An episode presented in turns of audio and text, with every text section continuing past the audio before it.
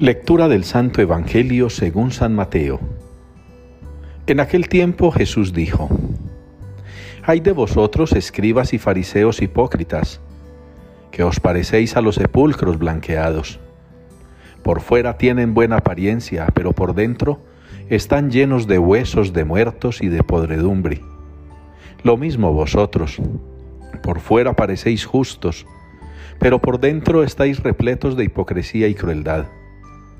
Hay de vosotros, escribas y fariseos hipócritas, que edificáis sepulcros a los profetas y ornamentáis los mausoleos de los justos diciendo, si hubiéramos vivido en tiempo de nuestros padres, no habríamos sido cómplices suyos en el asesinato de los profetas. Con esto atestiguáis en vuestra contra que sois hijos de los que asesinaron a los profetas. Colmad también vosotros la medida de vuestros padres. Palabra del Señor. Señor, tú me sondeas y me conoces.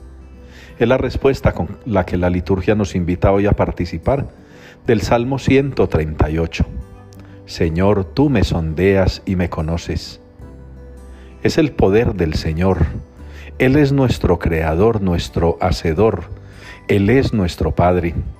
Y por eso nos conoce y conoce nuestras profundidades, conoce nuestras oscuridades, conoce aquellas porquerías de las que todos algo tenemos.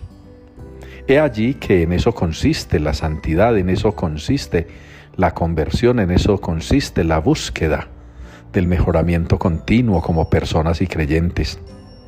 Ir dejando esa oscuridad, esa penumbra, ir abandonando ese estado pecaminoso, ir dejando de lado toda aquella porquería que nos quita todo lo que Dios nos ha regalado, porque es el demonio el que va sembrando en nosotros todas esas cosas malas a las que Dios no da cabida en su propio corazón.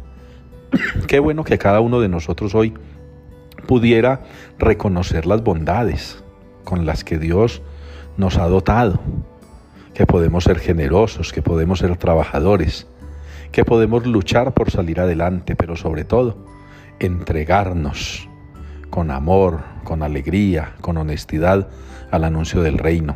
De eso trata la primera lectura. Y en el Evangelio, pues qué miedo que tuviéramos que reconocer eso que el Señor reprocha a los fariseos y escribas.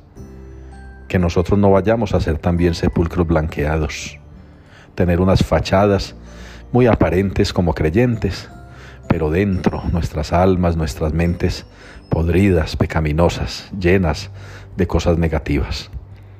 Reconozcamos pues cada uno lo bueno y lo malo que en nuestra vida vamos haciendo, cultivando, para que nos despojemos de aquello que no es bueno, que no está bien, y podamos más bien cultivar virtudes, cualidades, talentos, que es lo que el Señor nos ha dado y que siempre podremos, con su gracia, hacer crecer para su gloria, para el bien de los hermanos y para nuestra propia santificación.